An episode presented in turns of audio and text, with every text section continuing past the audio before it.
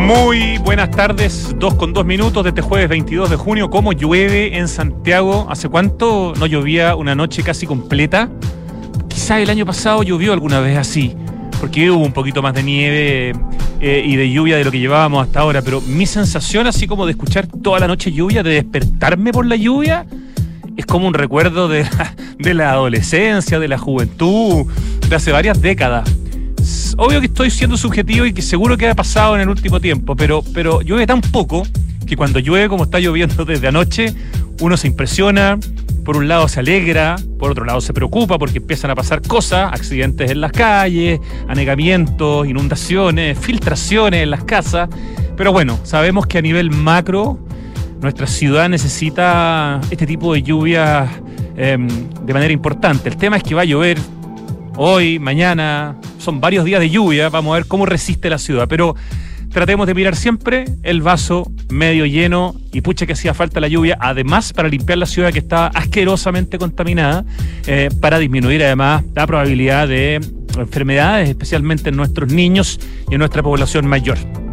Bueno, lo que estoy contando no tiene nada de nuevo. Todos saben que está lloviendo quienes vivimos en Santiago.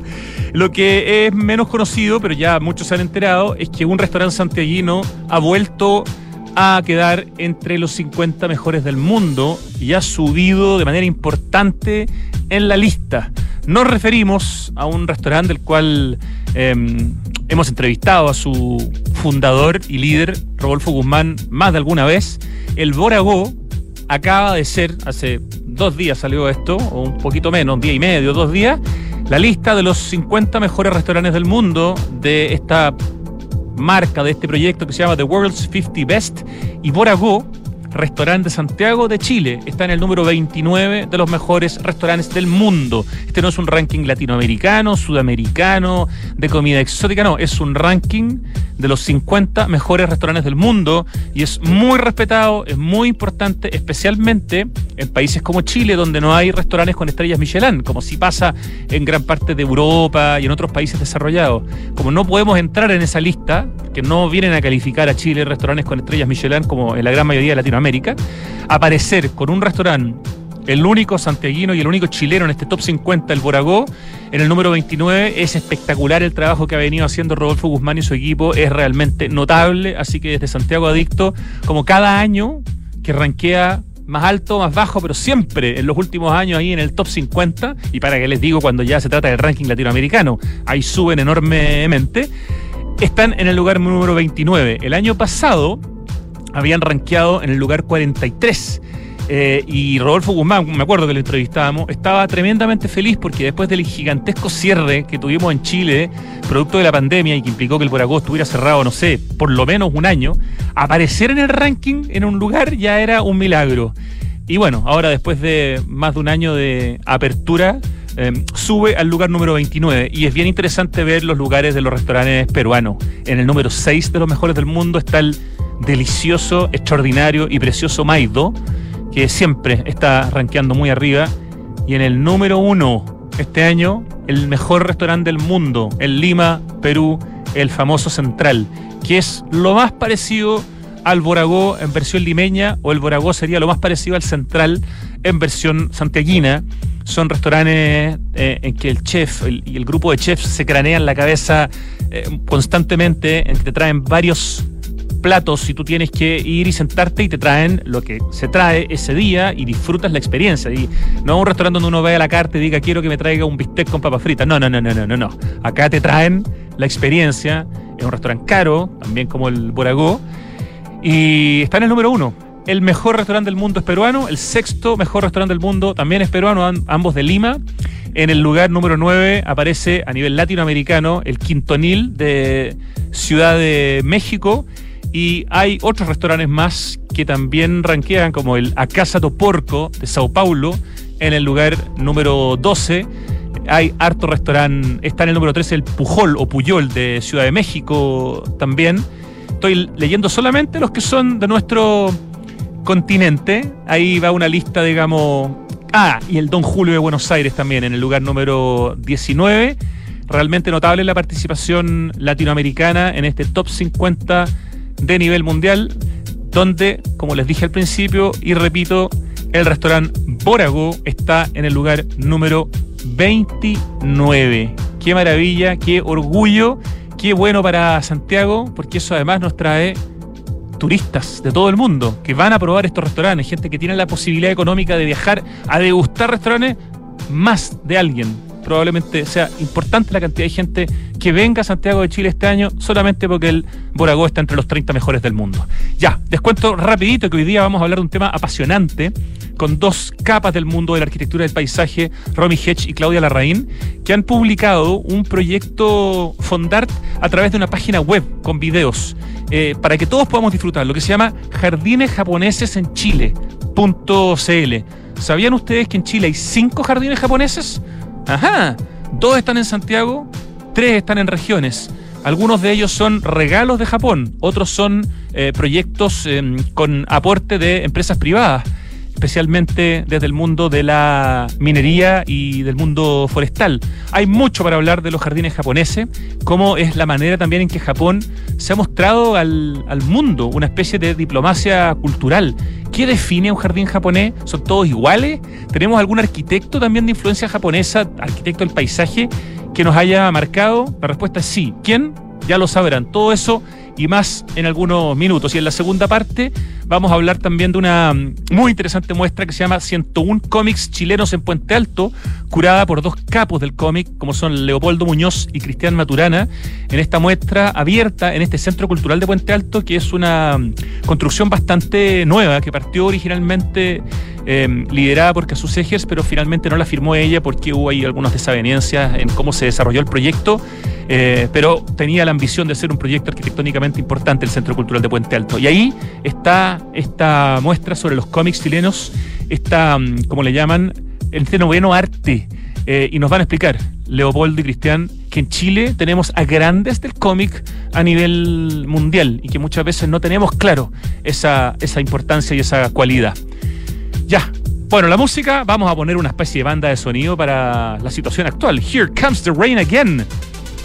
The Eurythmics.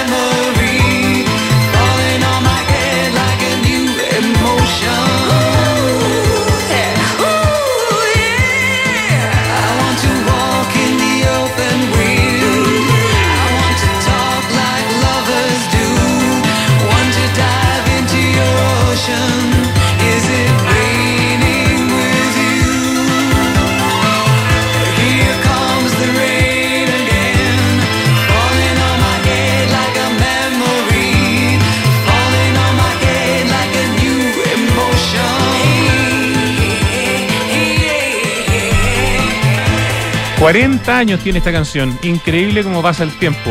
Here Comes the Rain Again de Eurythmics y Annie Lennox ya está casi en los 70. Eh, así que sí, pasa el tiempo rápido. Esto es de su disco Touch del año 83. Una canción muy ad hoc para el día. Y estamos en el estudio con dos capas del mundo de la arquitectura del paisaje, Romy Hedge y Claudia Larraín. Muy buenas tardes. Voy a saludar primero a Romy. Hola, Romy. Hola, Rodrigo. ¿Cómo estás? Muy bien, un gusto. Y a Claudia Larraín. Hola, Claudia. Hola, Rodrigo. Gracias por invitarnos. Me soplaron que eras nieta de Ricardo Larraín Bravo. Gran... Bisnieta. Bisnieta, sí. sí, en realidad por, por época tiene, tiene sentido. Un honor. Aquí siempre eh, honramos a los que son descendientes de eh, grandes de la arquitectura o de la ingeniería, pero sobre todo de la arquitectura. Así que qué bonito ser mi nieta de Ricardo Larraín Bravo, una bestia. Un honor, sí, como dices tú. Un honor, ¿no? Bueno, eh, a ver, la Claudia, ya que estábamos contando que era Pariente de este grande, es arquitecta de la Chile, magíster en arquitectura del paisaje de la Católica y máster en historia y gestión de patrimonio cultural de la Universidad de los Andes. En la actualidad trabaja como arquitecta independiente en proyectos residenciales y comerciales y su experiencia profesional considera su desempeño como diseñadora y como project manager en importantes oficinas de arquitectura tanto en Los Ángeles, California, como en Santiago de Chile. El 2016 cofunda la Corporación Cultura de Paisaje en Chile, una organización sin fines de lucro que se dedica Em, se dedica, espérate que se me perdió la, línea, eh, al eh, de, lucro dedicada de modo exclusivo e integral al desarrollo de proyectos de puesta en valor y conservación del paisaje en Chile. Ahí sí que sí. Desde el año 2017 se desempeña también como profesora asociada junta de la Escuela de Arquitectura de la Católica y su foco de interés es el conocimiento sobre las características, valores y singularidades de los paisajes culturales chilenos a partir del estudio del medio físico de la construcción histórica del territorio, de su uso y su aprovechamiento a través de actividades socioeconómicas y de las percepciones que los seres humanos tienen y han tenido de él.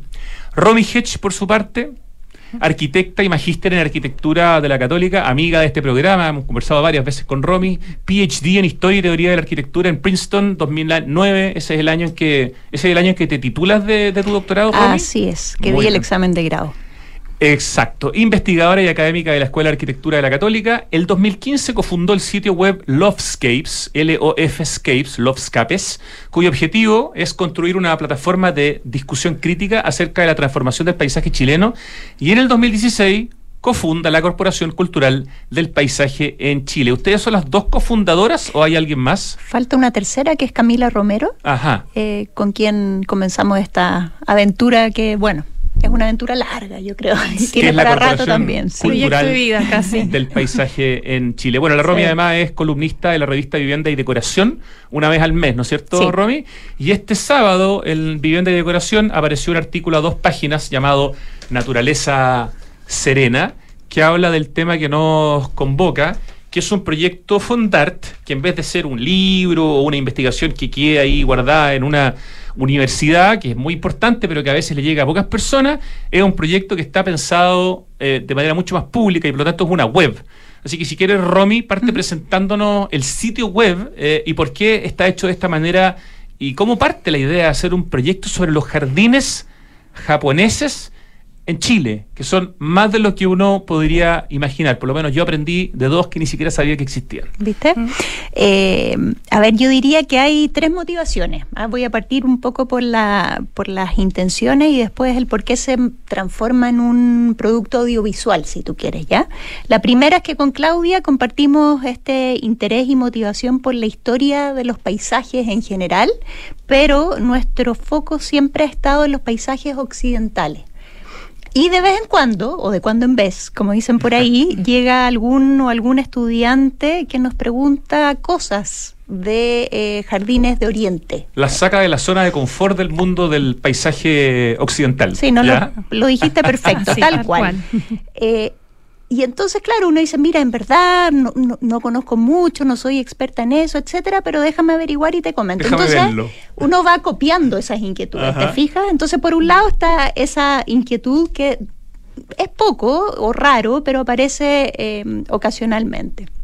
Por otro lado, teníamos eh, también el interés, y esta es una iniciativa que yo me la declaro absolutamente de Claudia, de saber algo más de quién fue probablemente el, arquitecto em, del paisaje o paisajista de ascendencia japonesa más conocido en el momento en que era ideal tener esa, esa combinación que es en pleno movimiento de arquitectura moderna y su expansión y apogeo en Chile, eh, que fue Luis Nakagawa Owada. Sí, vivió muy poco, lamentablemente. 42 años, mm. sí.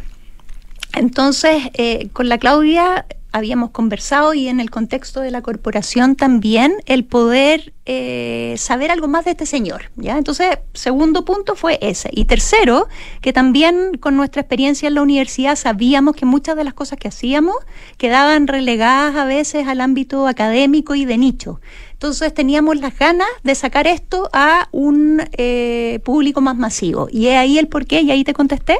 Eh, esto más bien se manifestó en más que una página web, yo creo que la gracia son estas cápsulas audiovisuales que cuentan la historia eh, de estos, estos paisajes. Cápsulas que están muy bien hechas, Claudia Larraín, eh, que realmente te dan un contexto súper interesante. Eh, hay dos que están pendientes que queda todavía por subir y de aquí a la próxima semana entiendo ya estaría terminado, digamos, el proyecto para que uno lo pueda ver completamente, pero hay mucho que ver ya en jardines japoneses en chile.cl. ¿Qué fue lo primero, Claudia Larraín, que a pesar de estar metida en este tema hace tanto tiempo, como dice la Romy, de estar tan metida en el mundo del, paisaje desde la visión occidental, aprendiste o te sorprendió con esta investigación? Eh, me sorprendió que eh, el jardín como, como se transforma finalmente en, en, una, en un elemento de traducción cultural e interculturalidad y intercultural entre Japón y Occidente finalmente. O sea, el jardín en el fondo sintetiza y de manera tangible la relación nipona con la naturaleza. Y eso, al momento en que Japón se abre hacia el mundo exterior, empieza a dar cuenta de esa relación a través del jardín. Pero a la vez el mundo occidental influye en esa idea. En el fondo, el, jardín japonés no es una creación eh, puramente nipona, sino que hay una interacción entre Japón y Occidente en la configuración de lo que hoy son los jardines eh, japoneses. Eh, cuéntanos, Romy Hedge, cuáles son los cinco jardines japoneses que hay en Chile, porque como digo, hay algunos que son obvios y otros que son nada de obvios y están distribuidos en distintas partes de nuestro país y llevan algunos mucho tiempo y otros poquito. Así que es bien interesante primero saber cuáles son los jardines japoneses de Chile. Sí, nosotros nos abocamos, eso es re importante, a los jardines japoneses públicos que existen en Chile. ¿ya? punto, eh, claro. Entonces tenemos al del Cerro Santa Lucía, que en rigor es un pedacito dentro de un proyecto mayor tenemos el del parque, perdón, el de la ciudad de Antofagasta. Ah, diciendo el orden cronológico, ¿no es cierto? Sí, sí, claro. 1958, el del Cerro Santa Lucía. Así es. 1963, eh, creo, el de Antofagasta. El de Antofagasta, después está el de La Serena, eh, que también se conoce como Cocoro Noniwa o Jardín del Corazón.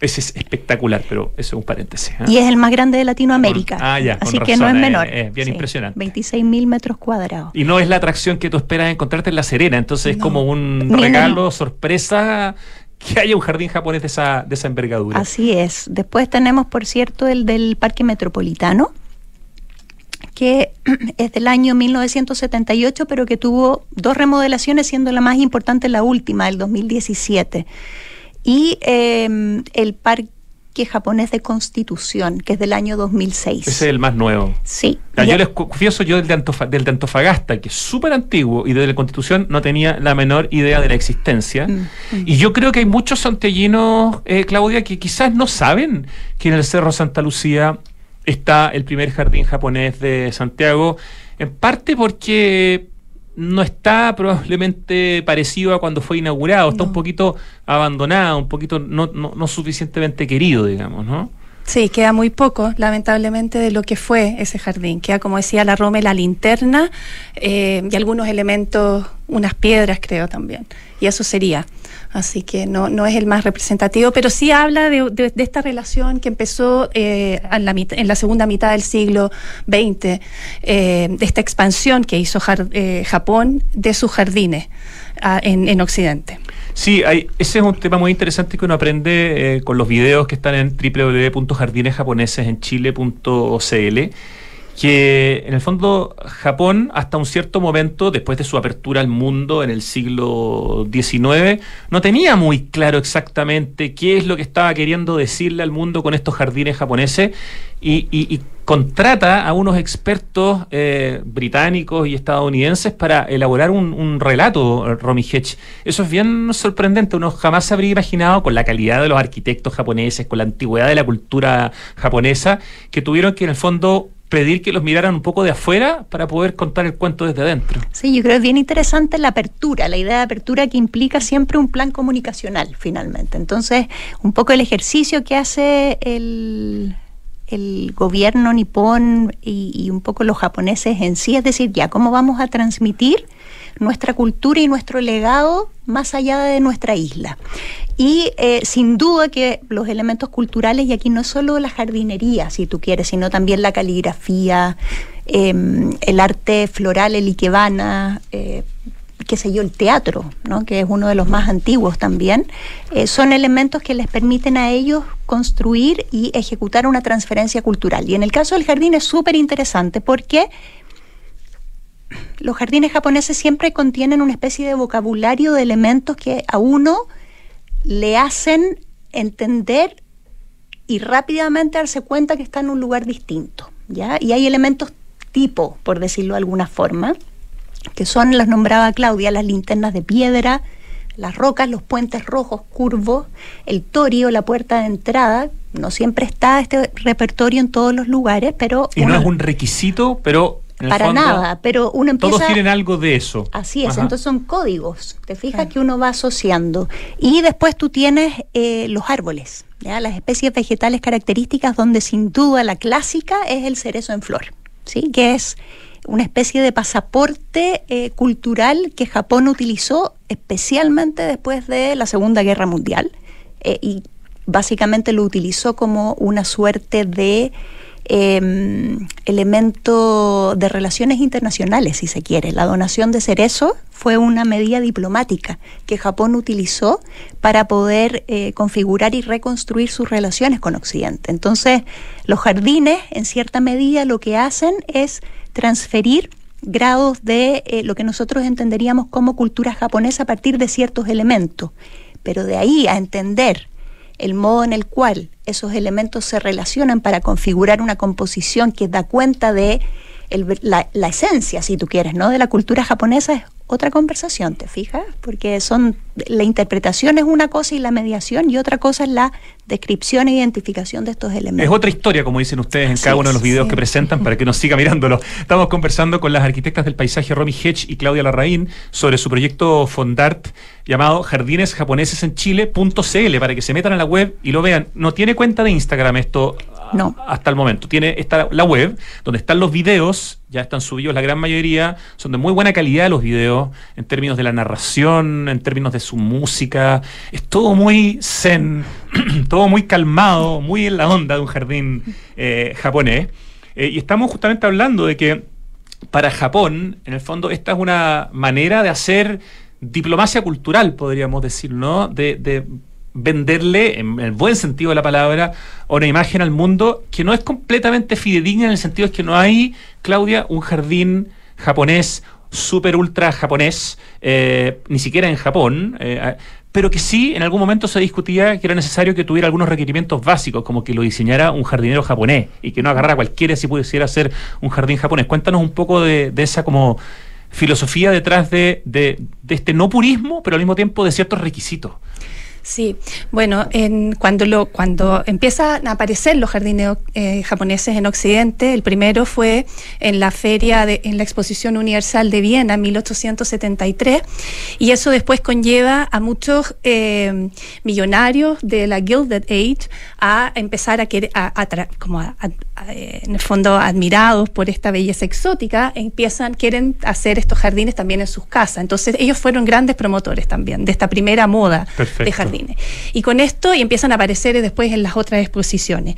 Y con esto eh, surge entonces la pregunta sobre la autenticidad del jardín japonés. ¿Qué tan auténticos son estos jardines japoneses? Incluso en, el diario eh, The Times, en esa época, hubo varios eh, artículos al respecto. Entonces, y ahí empieza esta, esta, esta discusión. Pero eh, finalmente no, no, se trata de un jardín eh, japonés esencial, sino hay dos como dos corrientes, unos que dicen que sí existe y que en el fondo esos son serían los esencialistas y que ellos dicen no, tiene que hacerlo un jardinero japonés, mm. tiene que tener todos estos elementos, tiene que tener un referente, etcétera. Y por otro lado están los constructivistas que aparecen más tarde entre ellos un exponente de esa, de esa línea es Kendall Brown y que tiene varios libros al respecto y nos dice que en el fondo son interpretaciones del jardín mm. japonés. O sea que no hay un jardín japonés esencial, sino que más bien son distintas versiones y en base a muchas interpretaciones de lo que es un jardín japonés. Ahora, en los cinco jardines japoneses públicos eh, que hay en Chile, algunos hechos por Japón como regalo, ¿cierto? El del Cerro Santa Lucía y el del Cerro San Cristóbal, y los otros tres hechos por empresas mineras y forestales, en el fondo, como una manera de generar vínculos con con Japón, ¿hay en la mayoría eh, algún japonés que está metido en el diseño, Romy? Sí, así es. Definitivamente eh, tenemos en los primeros que se trajeron, bueno, en todo en general, que se trajeron jardineros japoneses, ya sea las empresas los trajeron o bien se contrataron especialmente por parte del gobierno japonés. Eh, y esa fue, es una de las características. Lo más bonito, y sobre todo en el grande, en el de La Serena, es que esos mismos jardineros eh, capacitaron y formaron a quienes serían cargo de la mantención de los jardines. Y yo creo que eso también es muy interesante como legado cultural, que no es solamente y algo que estamos muy acostumbrados a veces en Chile, a inaugurar un proyecto y después nos olvidamos que esto hay que mantenerlo, sobre todo un lugar vivo como un paisaje, parque, jardín. Eso explica probablemente la, la, buena vejez que ha tenido el parque de la Serena. Eh, yo lo conocí hace algunos años y estaba como si lo hubieran hecho, lo hubieran inaugurado el día anterior. O sea, un parque del año 1994. Eh, 94. 94, eh, ya tiene prácticamente 30 años y esta es increíble. Ustedes dicen, este es el más grande que hay en... En Latinoamérica. Son en Latinoamérica. Sí, son 26 mil metros cuadrados. Ya, y en, tamaño, ¿cuál le, seguiría? Me imagino que con la ampliación que se hizo en el Parque Metropolitano, ese debería ser el segundo más grande eventualmente, Yo creo que el de Constitución, Claudia, ¿no? Ah, sí, sí, creo que sí. Sí, el de Constitución es más grande, el, el del Parque Met tiene 4.500 metros cuadrados más o menos. Y el de Constitución, Claudia, es, es interesante porque además de ser el más reciente, del año 2000 tiene un, como un híbrido con eh, especies locales, es menos purista en ese sentido y, mezcla más lo, nipón con lo, con chileno. Sí, así es. Y, eh, también busca, eh, ese jardín principalmente busca más la contemplación, promover la contemplación y la espiritualidad en el recorrido y en, y en la observación del jardín. Y, bueno, y como dices tú, también se trata de adaptar a las especies y al clima del, del lugar donde se van a instalar estos jardines japoneses. Entonces, por eso también tienen bastantes floras nativas. No solo este, hay, otros también que tienen. Qué harto para conocer Romy en Constitución, después del terremoto y todo lo que le pasó a Constitución, hay un tremendo aporte de, no sé, pues de la oficina de Alejandro Aravena Elemental, está la biblioteca de Sebastián Razabal, ahora me entero que hay un jardín japonés que está desde antes.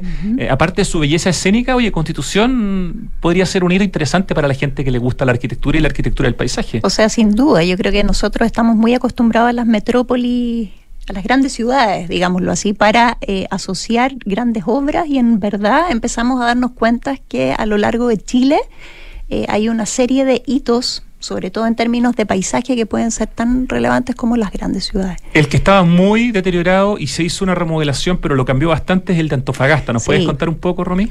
Sí, mira, el de Antofagasta es bien interesante en términos del intercambio cultural, porque además había una colonia, si tú quieres, japonesa importante en el norte de Chile. Por lo tanto, tenía como objetivo también lograr que esa colonia pudiese tener un lugar como referente, si pudiéramos llamarlo de alguna forma. El, el, el lugar es digamos, no es ideal. Está como cerca de la, de Es una suerte de bandejón central, ¿ya? Si lo podemos calificar. Em, tiene muy poquitos elementos, eh, está cuidado como plaza pública. Nosotros fuimos bien, o sea, lo, a ver, lo presentamos en su lógica eh, de composición.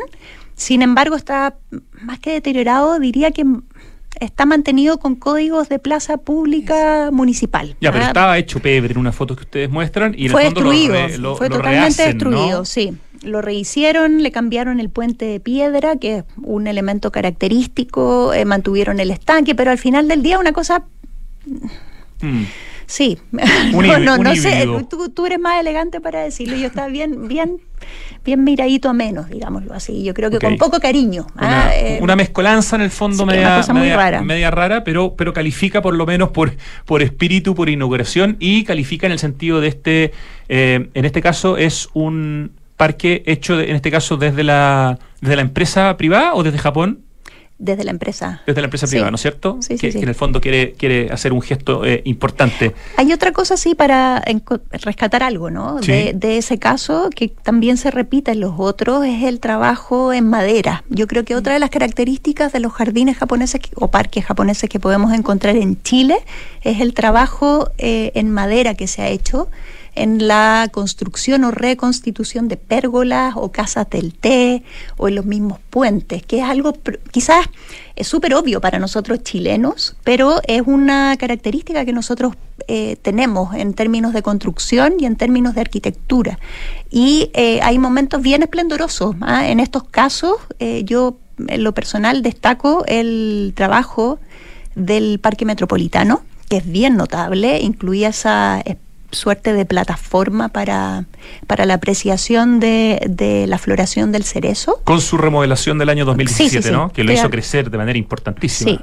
Eh, y fue muy curiosa la inauguración porque llegó mucha gente y parecía un parque donde la meditación era lo menos importante y la gente gritaba y hubo una polémica en los medios. Pero al poco tiempo yo siento que como que ya la gente entendió que era un parque un jardín japonés y no una plaza pública. Eh, yo creo que en defensa de los usuarios y esta es otra de las características de los parques y jardines occidentales es que nosotros acostumbramos a que en esos lugares podemos recrearnos en grupos masivamente. Por ende, cuesta eh, entender que hay ciertos lugares donde el silencio, la meditación y la contemplación son características intrínsecas. Entonces, en verdad es otra cultura, ¿ya? Eh, y por ende, eh, entender eso requiere un ejercicio de mediación y de interpretación que no es obvio. Y por eso en muchos parques, no solamente, o sea, en jardines japoneses, no solamente acá en Chile, dicen no pisar, no tocar, no bañarse, no, o sea, un montón de restricciones generalmente. Y no solo en Chile, en Estados Unidos, en Europa también todos los jardines japoneses tienen todo esto, eh, casi como a la entrada, una, un código de cómo manual de uso, ¿no? Eh, ¿cómo se llama? usar el lugar. Ya no podemos dejar de nombrar, como ustedes lo dijeron al principio, pero para que profundicemos un poco, a este hombre, eh, Luis Nakagawa. ¿Estoy pronunciándolo bien? Sí. Ya, cuéntenos por favor, eh, Claudia, quién es este, este hombre, por qué es importante, qué jardines privados eh, realizó y por qué a pesar de lo poco que vivió fue tan determinante o tan influyente como para estar hablando de él hoy día. Sí, bueno, Luis Nakagawa es, eh, fue eh, el arquitecto, o sea, eh, en el fondo el paisajista de moda entre los años 60 y 70, podríamos decir, en que la élite santiaguina era muy demandado por ella. Y eso tiene que ver mucho por, hubo un libro, Gardens in the Modern Landscape, que determinó que los paisajes, en el fondo criticó los jardines, eh, a mediados del siglo XX y propuso que los jardines modernos deberían tener eh, funciones en relación al modernismo, una arte moderno y una estética japonesa. Y ese libro fue determinante en, el resto, en muchos de los otros paisajistas y en la historia del paisajismo. Y justo coincide con que Luis Nakagawa eh, es hijo de inmigrantes japoneses su papá tenía un vivero y se dedicaba al arte del bonsai, entonces él aprende la jardinería y las técnicas japonesas con su papá. Y coincide el movimiento moderno con la presencia de Luis Nakagawa en este lugar. Y creo que eso hizo que como, como que se surgiera esta figura en el contexto nacional. Y bueno, eh, Luis Nakagawa se destacaba eh, por en, sus jardines por la topografía, los movimientos topográficos, una selección muy rigurosa del material vegetal eh, y la presencia del agua. Esos son componentes que siempre aparecen en sus jardines. Hay dos proyectos Romy de Luis Nakagawa que son determinantes y que hoy día son semipúblicos en el fondo o públicos en algunos momentos, ¿no es cierto? Eh, especialmente uno que era casa privada pero se transformó en un museo y el otro un colegio en el fondo que también eventualmente es posible quizás de visitar en algún momento, por lo tanto eh, vale la pena nombrarlos de, con, de mayor forma todavía. Sí, yo te hablaba hace un rato de los cinco jardines públicos y estos en rigor, como tú bien dices, son semipúblicos. Uno es el Museo de la Moda, que era la Casa Yarur Eh, y el otro es. Devuelto el, la Rein. Prieto, Prieto y, y Lorca, Lorca, creo que no sé y si- Lorca, sí. Importantísima oficina de arquitectura que entre otras cosas hicieron las torres de Tajamar junto con Brechani, Valdés, Castillo y Dobro. O sea, son importantes en el movimiento moderno. Así es. Hay un libro, perdón que te interrumpa, No, no, de no, por Alfredo. Jocelyn Holt, que se llama La Casa del Museo, que es una joya de libro y es el único libro además donde se ha investigado sobre Vuelto Larraín Prieto Lorca, pero es un- y se habla mucho también de Nakagawa, es una joyita de libro de, de gran, de este gran profesor de historia e historiador Alfredo Jocelyn Holt. Cierro paréntesis. Sí, yo le cobro sí que no habla tanto de Nakagawa, para Ah, ya, ser pero lo- me acuerdo que lo menciona, por lo menos, sí. menciona. Sí, sí. Sí, eh, obviamente acudimos a él. Y el, de ese jardín, bueno, está muy bien mantenido, por supuesto. Eh, el museo se ha preocupado de eh, mantener los rasgos esenciales de la casa. A mí me parece que eso es, es un, es un regalo, en cierta Sí. forma, ¿no? Para, para la ciudad y, en plena y para el país. donde ya no queda ningún Ni decir, o sea, no. privado. Sí. De hecho, eso me voy a distraer un instante también, pero es bien importante porque Claudia, cuando discutíamos sobre este personaje que en verdad no teníamos idea quién era, para ser honesta, Nakagawa, correcto, eh, ella hablaba de que se acordaba de ciertas casas en el sector de Vitacura que tenían esta estética, vamos a llamar, no sabíamos si eran de él o no, pero todas estas casas ya no existen porque efectivamente fueron demolidas y construidas y transformadas en edificios, entonces este en verdad es una suerte de patrimonio en ese sentido. Y el otro proyecto que yo me atrevo a decir es que, mm, en- al menos en su sector de acceso, está bastante bien mantenido. En la lógica de Nakagawa es el Colegio San Ignacio del Bosque, em, en la calle Pocuro. ¿Qué, qué colegio. Para mí el más lindo de Santiago. Sin duda. Por lo menos a los que les gusta la arquitectura moderna, o sea, no, hay un colegio más alucinante. Sí, incluso antes del COVID es un colegio de puertas abiertas. Tien- tenía la lógica, al menos de, de antes de la pandemia, no sé ahora porque no he vuelto, de que uno como vecino, yo vivo bastante cerca, podía entrar los fines de semana, ocupar las canchas. Eh, y así uno, eh, en rigor, no, no paga entradas para entrar. Sí, ¿te claro. Es de Alberto Pibonca, uno de los grandes arquitectos de nuestro país, con Patricio Schmidt. Y, y hay un libro de Cristóbal Molina sobre Alberto Pibonca, donde está ahí bien relatado el trabajo del colegio. Qué colegio más extraordinario. Sí, de hecho, Cristóbal nos, nos- aprovechamos de agradecerle, nos ayudó Sí. bastante en esa, en esa cápsula y en dilu- dilucidar qué quedaba de Nakagawa dentro del colegio. Eh, y la gracia también de ese equipo que tú nombraste a los arquitectos es que es una obra interdisciplinaria, si se quiere. O sea, tenemos, eh, el, por ejemplo, el mural de Carreño, ¿no? Claro, en el Mario Carreño, exterior. la- la- claro, Entonces, la hay fachada ar- que da Pocuro. hay artistas involucrados, eh, está este paisajista involucrado y eh, para quienes visiten hoy, ahí también hay muchas transformaciones, a ojo, eh, pero estas especies de rocas erráticas aisladas como menires, para los que leyeron Sí. Asterix y Obelix alguna vez, Famosos menires. los van a distinguir. Eso es eh, un trabajo neto de Luis Nakagawa en ese lugar y también esta especie de estanque rectangular que está en el acceso que no tiene ninguno de los materiales vegetales originales donde habían, hemos hablado con exalumnos que recordaban que eran unas especies de bosques de bambú. Eh, no hay registro de eso necesariamente, pero eh, era un jardín seco. ¿Te fijas? El jardín seco clásico japonés, aquel que un jardinero rastrilla la arena. Ah, claro. ¿Ya? Para, eh, que es parte de un ejercicio Ese de meditación también. Tiene una cosa también preciosa Sí. y que requiere tiempo y tranquilidad. Es lo contrario del apuro, ¿no? Sí, Así es, es la sí. mantención de un jardín, lo que significa, ¿no? Y las rocas, eso es súper característico. Y lo otro que construyó Nakagawa en el interior fue lo que se llamaba el Jardín de Rosas, que hoy día está entre el...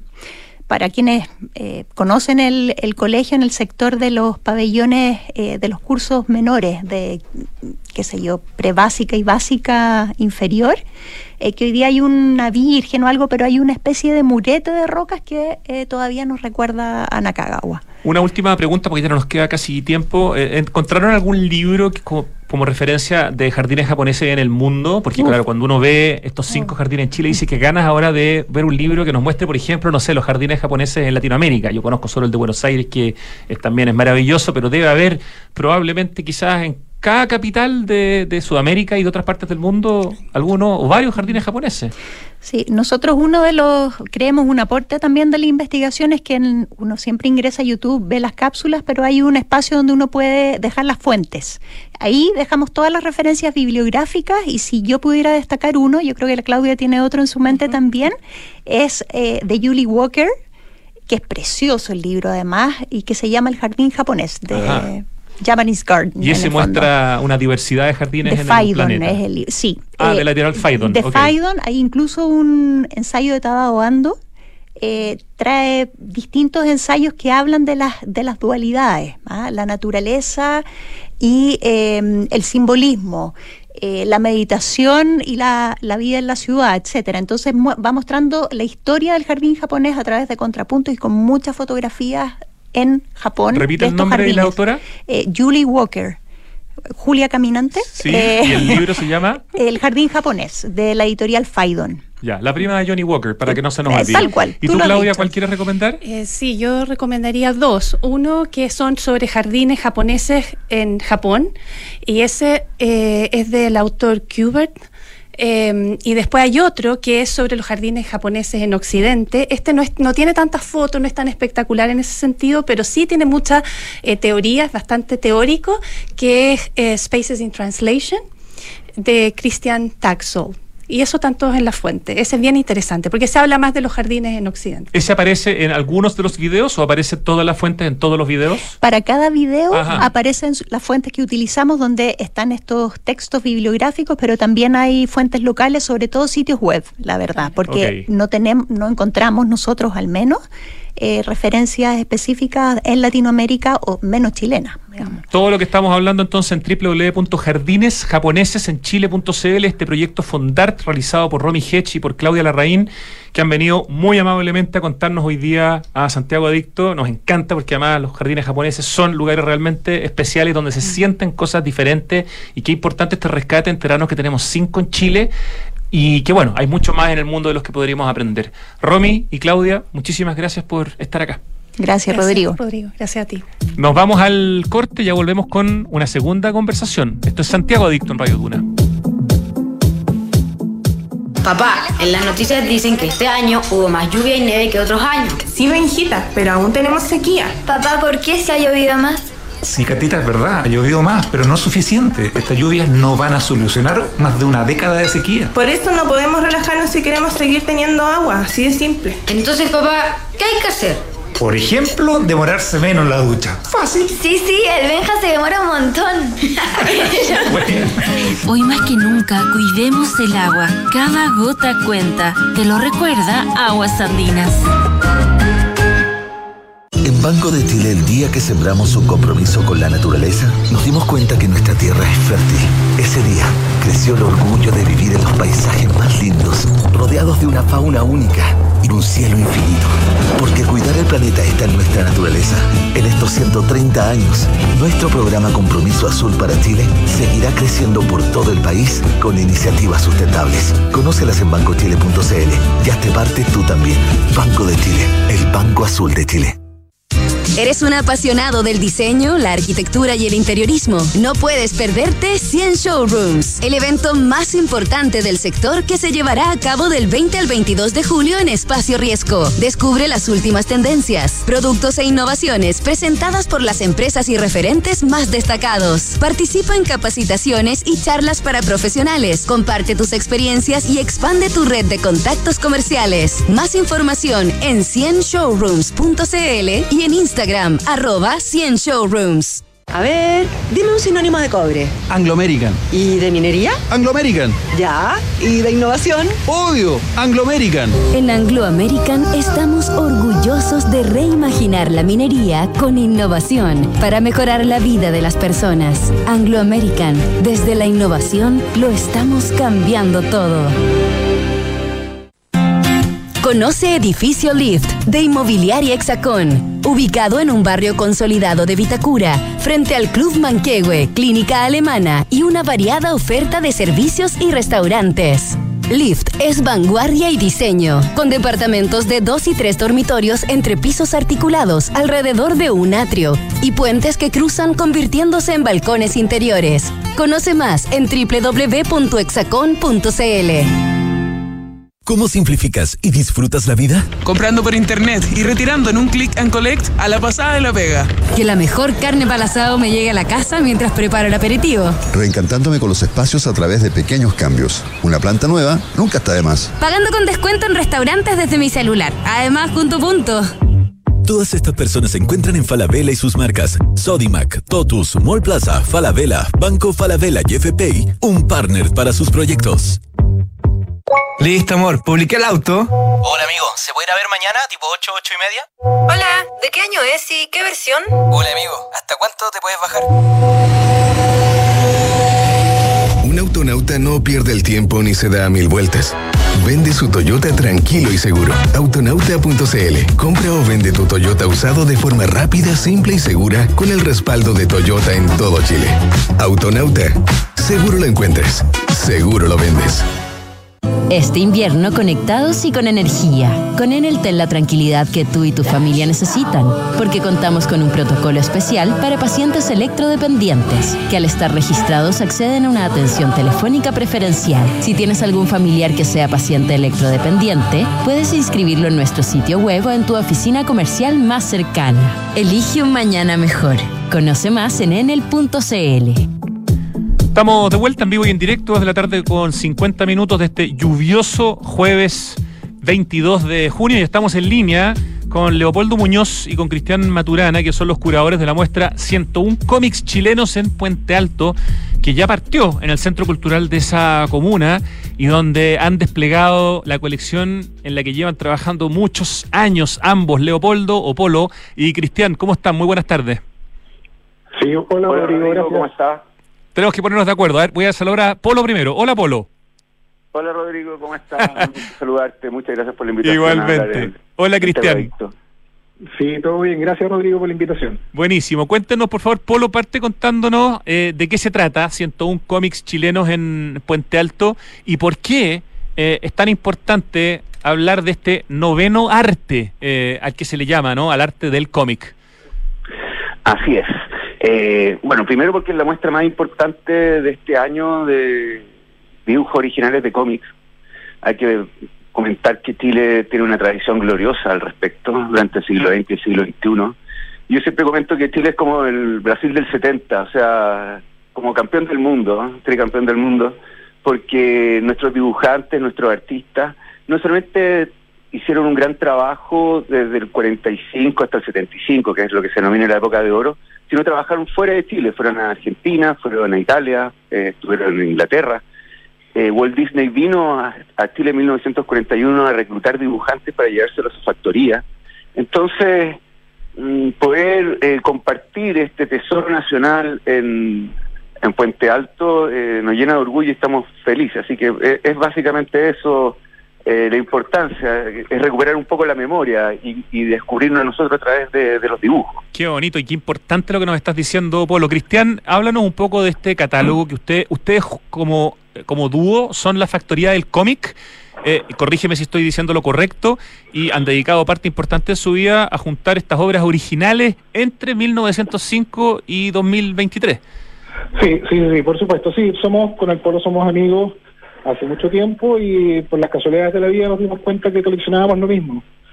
Eh, aunamos fuerza y conformamos la, la, la factoría del cómic, eh, que al día de hoy debe ser la colección privada más grande de originales de historieta. Eh, y con respecto a la, a la exposición misma, como bien decía el Polo, es un poco mantener viva la memoria de los dibujantes que están también muy invisibilizados hoy día. Eh, y con respecto a eso, eh, rescatamos un poco el trabajo de Carto, que nos dejó el año pasado. Carto con K, K-A-R-T-O. Por supuesto, Carto, eh, que lamentablemente falleció el año pasado, un dibujante icónico de la revista Trauco, eh, referente para muchos, eh, yo sé que para el pueblo es uno de sus dibujantes favoritos, eh, y en la exposición se encuentra un dibujo de él, de, de la primera historieta que hizo, que se encuentra en el recopilatorio de Kiki Bananas, de un libro que sacaron. Eh, es una de las obras importantes, al igual que otros dibujos también. Entiendo que ese dibujo o ese original de, de Carto eh, no se había exhibido antes. O sea, para gente que realmente fanática del cómic, van a encontrarse con, con material inédito en términos de exhibición de distintos artistas, pero entre ellos el que tú recién estabas mencionando, que es Carto. Así, absolutamente. Bueno, con el Polo tratamos de que cada exposición sea inédita, eh, que los dibujos nunca hayan sido expuestos antes. Esas son las gracias a las exposiciones que hacemos, eh, ojalá desde de, de ahora periódicamente. Tenemos algunas ya agendadas para el próximo año, Así que esto no para. Eh, estamos conversando con Leopoldo Muñoz y con Cristian Maturana sobre la muestra 101 cómics chilenos en Puente Alto. Cuéntanos un poco del lugar de este centro cultural de Puente Alto, que es relativamente nuevo, entonces probablemente hay mucha gente que no lo conoce, digamos, y quizás hasta gente de Puente Alto que todavía no ha ido a conocer su centro cultural. Mira, el Centro Cultural de Puente Alto es muy bonito, es muy espacioso, tiene, es diverso, tiene una diversidad de oferta cultural enorme. Eh, la semana pasada hubo una exposición de autos antiguos con coleccionistas de miniaturas también. Eh, tiene danza, tiene un teatro maravilloso, tiene un anfiteatro exterior muy, muy bonito. Eh, esto queda en el Centro Cultural de Puente Alto, Alcalde Juan Estay, queda en Avenida Izaguirre, 02115, con Piandino. Se puede llegar en metro, se llega al, se llega al metro y después se puede tomar buses, que es el 112, el F11, el F01, el F01C y el F29. Y también hay línea de colectivo que deja en la puerta de- del Centro Cultural. Mm, algunas personas podrán pensar que queda un poco retirado, pero en verdad eh, la conectividad es bastante frecuente y, y están con los brazos abiertos para recibir a todo el mundo. En verdad es una oportunidad única, como dice Cristian, porque bueno está el dibujo de, de Carto que mencionaba, que bueno falleció el año pasado lamentablemente, y esa es la primera la primera historieta que él hizo, esto es entre el año 84 y el 87, cuando hacía como las carátulas de para los Pinochet Boys. Entonces estamos hablando como la piedra fundacional de la vanguardia del underground del cómic chileno. Entonces, claro, y así Pepo, tenemos La Ronda, Condorito, Máximo Carvajal, Mario Igor, Vicar, que es el dibujante chileno de, de Pato Donald. Eh, la verdad es que la oferta para, para disfrutar, para aprender, es fantástica. ¿Está Lucas presente también? Porque podría, a pesar de su talento, podría en algún tipo de evento, en algún tipo de lugar, ser eventualmente cancelado por... No, por- no, no, sé. no, no, nosotros no, can- nosotros no cancelamos a nadie. Muy Nosotros, bien. Nuestra, nuestra pasión eh, no distingue fronteras ideológicas ni banderas políticas. Además que hay cosas muy curiosas. Cuando Máximo Carvajal estuvo preso, producto de la persecución política durante la dictadura, Lucas, Renzo Pequeñino, eh, abogó por su salida. Mira, Entonces, eh, la hermandad de la ilustración, del cómic y la caricatura, yo creo que va más allá de eh, ciertos- ciertas miradas eh, en términos de cortapisas políticas. me parece fantástico. No, hay, hay, hay unos dibujos fantásticos de, de Lucas, preciosos, a color. realmente dibujada como, lo- como los dioses. Eh, A, a propósito de la, de la hay, hay un, en este momento una tendencia muy importante en los cabros más jóvenes. Yo tengo un hijo de 10 años y si vamos a una librería y le ofrezco un libro, lo primero que busca es un libro de cómics. Y entiendo que las bibliotecas municipales han tenido que suministrarse de, mayor cantidad de, de estos volúmenes de historietas, de novelas gráficas, de cómics, porque en el fondo es lo que está pidiendo eh, la chiquillada, lo- los cabros más jóvenes, cuando piden un libro. Eh, ¿Cómo ven ese, esa tendencia, Cristian? Prefiero, mira, el Polo justo está metido en un proyecto de ese tipo, así que prefiero que lo, que lo comente él, pero Ah, sí, perfecto. toda la razón. Polo, cuéntanos. Gracias, Cristian. Eh, bueno, es cierto, el, la búsqueda de consumo cultural a partir de la lectura, que ha sido algo olvidado en los últimos 50 años, diría, eh, ha sido recuperado a partir del cómic y que es de alguna manera el mismo fenómeno que ocurrió en la posguerra, con las generaciones infantos juveniles, que eh, después de la opacidad, la manera de reencontrarse con la lectura y con la, y con la historia, con la narrativa, con la creatividad, con la imaginación, es a partir de los dibujos que narran una historia. Y en ese sentido, eh, estoy trabajando, tal como dice Cristian, en, en desarrollar una, una, una pequeña biblioteca de este tipo. Eh, se está pensando hacer un outlet. Ya tendrán noticias acerca de eso, no, no puedo adelantar mucho, pero el, curador soy yo, con, bueno, con Cristian, siempre ahí como socio. Y muy contento, muy contento de que de recuperar a, las a los niños y jóvenes de, de las esquinas, de las calles, donde siempre puede haber algún problema, eh, traerlos a la lectura y al descubrimiento del arte, porque siempre hay que pensar que detrás de ese cómic o esa caricatura, esa historieta, hubo un guionista y hubo un dibujante, hubo un artista, y, también en muchos casos un entintador, un rotulador, eh, un diseñador para hacer el, el libro, la revista.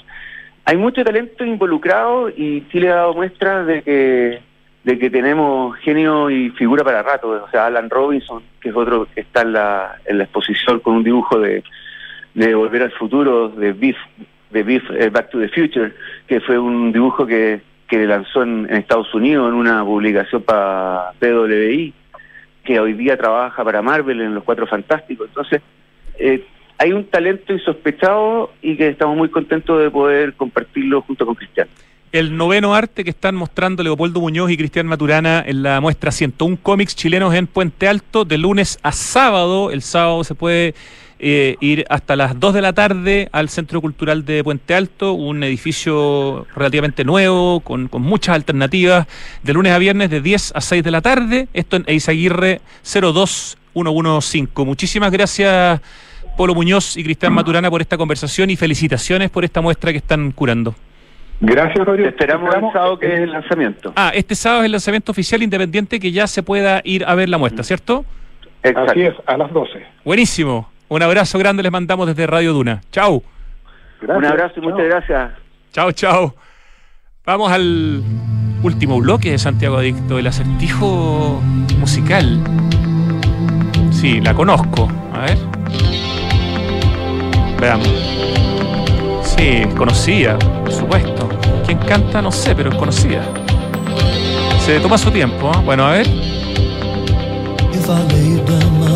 Sí, pues súper conocida. Ay, vamos a ver cómo nos va hoy día. Oye, este 2023 el mundo del diseño y la arquitectura se vuelven a reunir en 100 showrooms. Ya falta menos de un mes, del 20 al 22 de julio. Nos van a estar esperando en Espacio Riesgo para conocer las nuevas tendencias e innovaciones que van a exhibir las más importantes marcas del sector. Infórmate en 100showrooms.cl y sigue el Instagram, arroba 100 showrooms. Oye, ¿conoces el programa Open Impacta de Open Plaza? Es un programa donde todos hacemos un centro comercial más consciente y responsable con el futuro. Electrolineras, movilidad consciente, luminaria de bajo consumo y con un container para reciclar aceite de frituras. Somos, nos cuentan en Open Kennedy, la primera planta de compostaje de desechos orgánicos dentro de un centro comercial. Súmate porque de ninguno de nosotros solos impacta como todos juntos y no dejes la oportunidad de llevarte un saquito de compost gratis en SOC Santiago Open Gourmet en el cuarto nivel de Open Kennedy. Conoce más en openplaza.cl slash es slash Open Impacta. Hay un compromiso con nuestra naturaleza que recorre todo el país. Este es el compromiso azul de Banco de Chile. Un programa, un gran programa, debemos decir, de acciones sustentables. Conoce más en bancochile.cl. Y para esto falta menos todavía. Este 5 y 6 de julio nos invitan a la décima segunda Conferencia Internacional de Ciudad. Infórmate y participa en conferenciaciudad.cl. Organiza Cámara Chilena de la Construcción. El cambio climático es una urgencia de todos y por eso en Falabella anunciaron la descarbonización de su operación, con metas claras y cuantificables para hacer cero emisiones netas de carbono el 2035 en sus emisiones directas. Invertir hoy, excelente opción y en Inmobiliaria Hexacón te entregan la mejor asesoría para que puedas rentabilizar tu futuro. Cotiza hoy y compra departamentos con el estilo de Hexacón, con excelente ubicación y con alta plusvalía. Hexacón te entrega full beneficios y flexibilidad en la compra.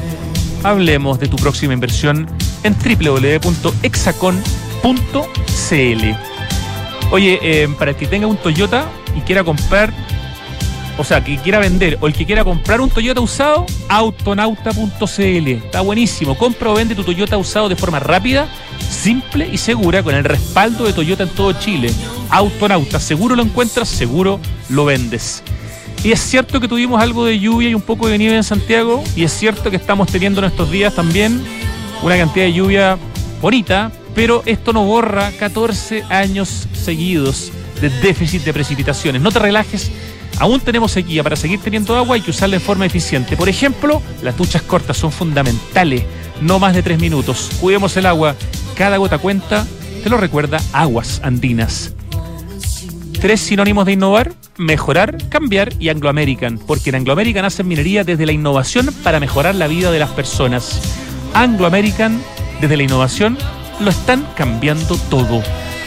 Y te cuento que este invierno, conectados y con energía para entregarte un mejor servicio, en Enel reforzaron los equipos técnicos en terreno y los canales de atención. Elige un mañana mejor. Conoce más en enel.cl. Remember the promise you made, dice el coro. No sé si es exactamente el nombre de la canción, pero yo me la juego por ese nombre. O muy cerca, ¿no? Remember the promise you made. ¿Y a quién canta? ¿Esto sería una banda? No, un solista. Ya, nombre y apellido. Nombre y apellido. Em, CR. C. No es Cristiano Ronaldo, me dice Richie. Em, ¿Qué viene después de la C? Una O. ¿Y qué viene después de la R? O también. Ah, ya sé. Pero si no me dice eso, no lo sé. Cock Robin. Complejo llamarse Cock. Pero bueno, no vamos a entrar en esa materia. Cock Robin, Remember the Promise. ¿Cómo se llama la canción realmente? The Promise You Made. Ya, yo dije Remember the Promise You Made. O sea, la nota hoy día, Richie, un 5. Mira, en un momento pensé que me iba a sacar un 2, así que me voy muy contento. 3 de la tarde con 5 minutos, la misma hora, o sea, la misma nota que me pusieron. Hoy día le damos las gracias, además de Richie, a Lucho Cruces, que está aquí en el estudio. Qué rico verte, Lucho trabajando en el streaming alive, exactamente, en vivo y en directo. Gracias Francesca Ravizza en la producción, gracias al equipo digital de Radio Duna y Pito Rodríguez en la dirección. Para Llega Tardes Duna, hasta mañana.